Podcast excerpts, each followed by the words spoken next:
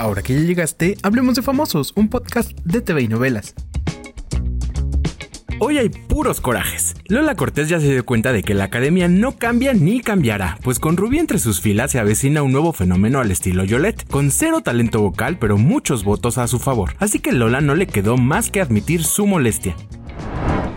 Están completamente nerviosos, aterrados. El director ni siquiera conocía las canciones. A mí lo que me preocupa es que sigamos cometiendo los mismos errores de cuando yo me fui. No puede ser que volvamos al sentimentalismo y a las estupideces.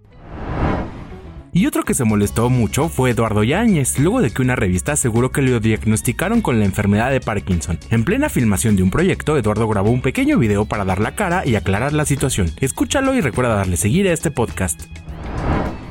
Entonces lo que les quiero decir aquí con mi compañero y varios compañeros rodean, que yo no estoy enfermo de mal de Parkinson, este, con todo respeto a aquellos que sí lo sufren. Yo digo que el que saca una nota de esta naturaleza, pues te desea lo peor. Así que mi mamá me dijo que nunca tenga represalias, pero que chinguen a su... Y en otros asuntos, seguramente sabrás que el fin de semana fue muy, muy rebelde. Dulce María recordó las canciones de RBD en el 2000 Pop Tour, y al día siguiente Anaí también recordó su época en el grupo al aparecer como invitada de Carol G. Checa todos los detalles y los videos en tvinovelas.com. Yo soy Pepe Rivero y te espero a la próxima cuando hablemos de famosos.